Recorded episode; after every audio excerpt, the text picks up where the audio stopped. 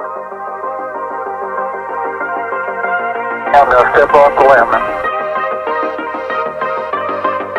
It's one small step for man, one giant leap for mankind. E aí, guys, vocês estão bem? Eu sou Gabriel Casimiro e hoje, 15 de maio, a gente vai falar sobre os três Cristos de Ypsilanti.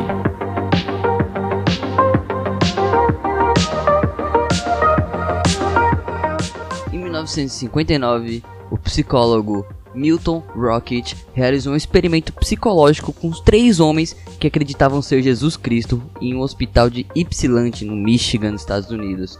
Ele acreditava que essa reunião ela curaria os delírios de Clyde Benson, Joseph Castle e Leon Garbor, que estavam em estado esquizofrênico paranoico. Milton se baseou no estudo anterior que reuniu duas mulheres aleatórias que acreditavam ser Virgem Maria em um hospital psiquiátrico diferente.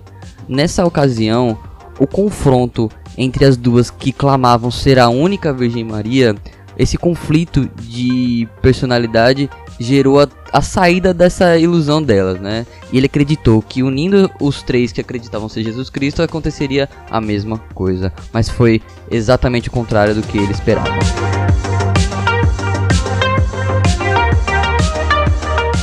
Os três pacientes analisados pelo professor Rocket, eles estavam entre as idades de 58 e 70 anos, e os três variavam nos seus níveis de esquizofrenia. O tratamento consistia justamente em fazer com que os três entrassem em convivência e que suas crenças conflitassem umas com as outras e gerasse essa percepção de que se eu sou Jesus Cristo e eu sou único, não pode haver outro Jesus Cristo. Isso faria com que eles dessem um snap né, e fugissem dessa, dessa ilusão.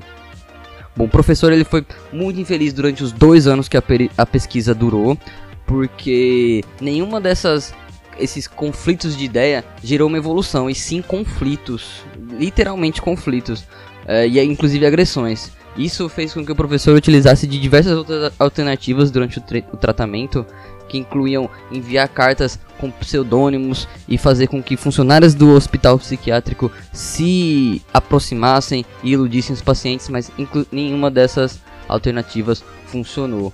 O próprio professor considerou parte do tratamento antiético e finalizou o seu livro, reimprimido em 1984, pedindo desculpas pelas metodologias utilizadas pelo mesmo. É, citando o professor Rocket, né, ele, ele disse: Embora não tenha conseguido curar os três Cristos de suas desilusões, eles conseguiram curar a minha. A ilusão divina de que eu poderia mudá-los de forma onipotente e organizando e rearranjando de maneira onisciente sua vida cotidiana dentro da estrutura de uma instituição total. Se vocês quiserem dar uma olhada mais a fundo, o experimento foi retratado em um filme de 2017 chamado Três Cristos, protagonizado por quem? Peter Dinklage, nosso famoso Tyrion de Game of Thrones.